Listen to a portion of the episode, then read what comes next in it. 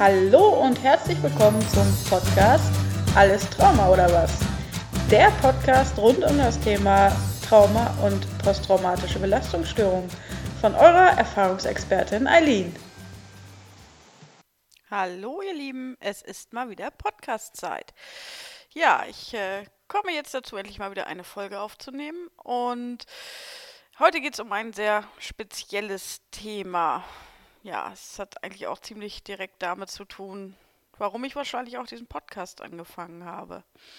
Mm, die Folge heißt ja, wenn die Worte fehlen. Ihr kennt sicherlich alle Sprichwörter wie, ja, das verschlägt mir die Sprache oder da fehlen mir die Worte oder das macht mich sprachlos. Mm, diese Redewendungen zeigen ja schon, dass tatsächlich, wenn einem etwas passiert, was man nicht wirklich gut verstehen kann, oft auch einfach die Worte wegbleiben. Und letztlich ist es ähm, tatsächlich bei Traumatisierung auch so, dass die sich ja so im Gehirn abspeichern, beziehungsweise bei der, bei der, bei dem Versuch, die Erfahrung wiederzugeben, dass da tatsächlich auch das Sprachzentrum ganz elementar ja, ausfällt, würde ich nicht sagen, aber es ist tatsächlich wissenschaftlich nachgewiesen, dass die Sauerstoffversorgung im, in diesem Sprachzentrum dann ähm, eingeschränkt wird. Und zwar speichert das Gehirn traumatische Erfahrungen einfach mehr durch äh, sensorische oder äh, ja, körperbezogene Erinnerungen ab. Und ähm, für, das, für die verbale Versprachlichung sind die dann unzugänglich. Das klingt jetzt ein bisschen merkwürdig und kompliziert, aber ich habe tatsächlich auch in meiner Vergangenheit immer wieder erfahren, dass äh, wenn es tatsächlich darum geht, zu beschreiben mm, oder die traumatischen Erlebnisse zu beschreiben, die ich erlebt habe, dass mir dann tatsächlich die Worte fehlen. Das ist, so ein bisschen kann man sich das vorstellen, als wenn man versucht, ähm, ja, zum Beispiel Englisch zu reden und man weiß auf Deutsch ganz genau, was man formulieren möchte, aber man kann es einfach nicht ausdrücken. Es fehlen ein sprichwörtlich die Wör Worte. Das ist, äh, ich erlebe immer wieder diese Momente, dass ich tatsächlich eigentlich, wie gesagt, sehr genau weiß, was ich sagen möchte, aber es kommt einfach nicht raus. Und in dem Moment, ich, ich hasse diese Momente. Ich fühle mich da wirklich immer so, ja, keine Ahnung, wie drei und äh, ja, kann es einfach nicht ausdrücken. Und ähm, da kommen wir auch noch mal zu einem ganz, ganz wichtigen Aspekt. Zum Beispiel alle traumatischen Erlebnisse, die in einem sehr frühen Kindesalter einem widerfahren sind. Noch lange bevor sich Sprache tatsächlich wirklich ausbildet. Vor allem diese Erlebnisse, die kann man später als Erwachsener nicht verbalisieren. Man merkt das im Körper, man fühlt das, es gibt die Erinnerungsfetzen, aber man kann es einfach nicht in Worte fassen. Und ja, das ist äh, ja das, also mich belastete das immer fast mit am meisten.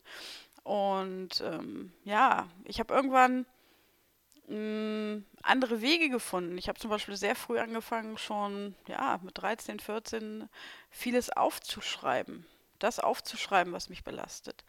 Das, was so nicht verbalisiert in Worte gefasst werden konnte, habe ich einfach aufgeschrieben. Und ich habe eben, als ich mich ein bisschen auf die Folge vorbereitet habe, auch meinen alten Blog nochmal gelesen. Den habe ich 2015 gestartet und zuerst auch anonymisiert, ähm, ohne ja, meine Identität dort preiszugeben, weil ich genau dort aufgeschrieben habe, was alles äh, ja sonst keinen Ausdruck und auch keinen Platz gefunden hat. Und da ist zum Beispiel auch eine Auflistung alter Gedichte von mir enthalten, die ich teilweise ja vor 10 bis 15 Jahren geschrieben habe.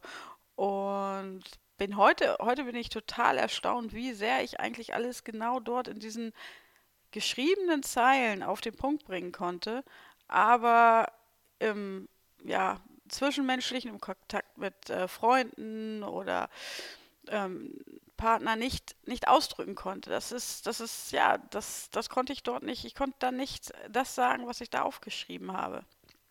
Und ja, es ist ein langer Weg gewesen, jetzt immer mehr dahin zu kommen, dass ich auch wirklich über das reden kann, was mir passiert ist. Und ohne, also ich merke immer noch dabei, wenn ich versuche zu reden, dass ich sehr stark in Stocken komme und dass sich auch körperliche Reaktionen sehr stark zeigen. Aber immer wenn ich an diesen Punkt komme, gehe ich darüber hinaus. Ich fange, ich mache es trotzdem, ich fange trotzdem an zu reden. Und hier schließt sich der Kreis ein wenig, warum ich vielleicht auch den Podcast tatsächlich äh, starten wollte. Mm, ich werde, Ziel des Podcasts ist nicht äh, auf, auf großartig meine persönlichen Erlebnisse einzugehen, aber einfach über dieses Thema zu reden und solche Aspekte, die sicherlich jeder kennt, der mit PTBS oder anderen oder, oder Trauma generell Erfahrung hat, der das auch kennt, der dann wirklich auch sicherlich weiß, wovon ich rede, wenn einem da die Worte ja förmlich fehlen. Und hier auch mal wieder der Aspekt, dass es eine normale körperliche Reaktion ist, dass das Gehirn es einfach in einem anderen Bereich abspeichert. Und ähm, in dem Moment, wenn wir das ähm, versuchen zu, ja, uns, uns zu erinnern oder wiederzugeben, gar nicht darauf zurückgreifen können, auf dieses ähm, Areal im Hirn, das für das Sprachzentrum verantwortlich ist. Hm, ich ja, es fühlt sich, es ist eine Erklärung und es fühlt sich natürlich, wenn einem die Worte fehlen, ähm, ja, hilft es einem nicht großartig, aber man kann ein bisschen sanftmütiger mit sich sein und das ist eigentlich auch, ähm, ja, so wie ich es jetzt sehe. Ähm, wenn ich wirklich mal was ganz Wichtiges, zum Beispiel jemandem erklären möchte, dann versuche ich es halt vorher tatsächlich auch nochmal aufzuschreiben und so ein bisschen besser zu ordnen, dass ich, dass ich im, im Fall der Fälle doch auch die richtigen Worte finden kann. Und es ist besser geworden. Es gibt da Hoffnung, dass sich das auch tatsächlich verändert. Und ja, das ist eigentlich das, was ich heute mal ähm, ja, kurz ansprechen wollte. Es ist, ja, Symptom würde ich es nicht nennen. Es ist eigentlich, es ist halt einfach eine Auswirkung von Trauma. Und ja, ich fange jetzt an zu reden. Das ist der Unterschied ähm, zu meinem Blog, den ich vorher hatte, dass ich dort nur geschrieben habe. Ähm, ja, nächste Stufe wären wahrscheinlich Videos, soweit bin ich noch nicht. Ähm, muss ich einfach auch so sagen. Ähm, ja, aber es ist in unserer Welt oder es ist für einen selber, es ist einfach so wichtig, äh, die richtigen Worte auch finden zu können, um sich auszudrücken. Und ja, deshalb ja, daran arbeite ich einfach. Und ich hoffe ein wenig, dass der Podcast dazu etwas beiträgt, da ein bisschen, ein bisschen anderen Umgang auch mit zu bekommen. Und ja, dass ich, Ziel ist es, dass ich einfach immer öfter Worte finde und mich ausdrücken kann. Das ist so ein Ziel. Ich möchte mit dieser kleinen Erklärung aber auch, ja, Freunden, Verwandten, irgendwo ein wenig ja, die Augen öffnen, wenn jemand tatsächlich traumatisierende Erlebnisse ähm, ja, entweder gerade bearbeitet oder ja, in so einer Phase steckt, dann ein wenig auch nachsichtig zu sein.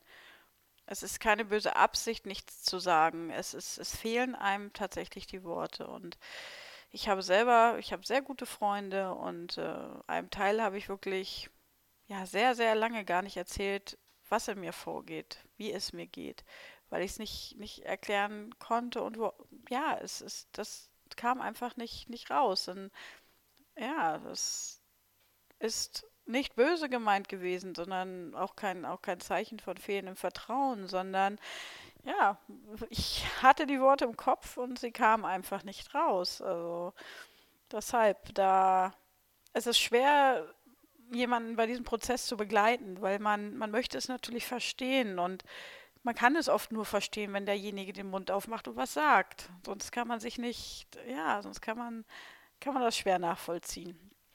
Aber seit hier halt einfach in gewisser Weise ein wenig nachsichtig es ist keine böse Absicht, nicht zu reden, sondern es geht manchmal einfach nicht.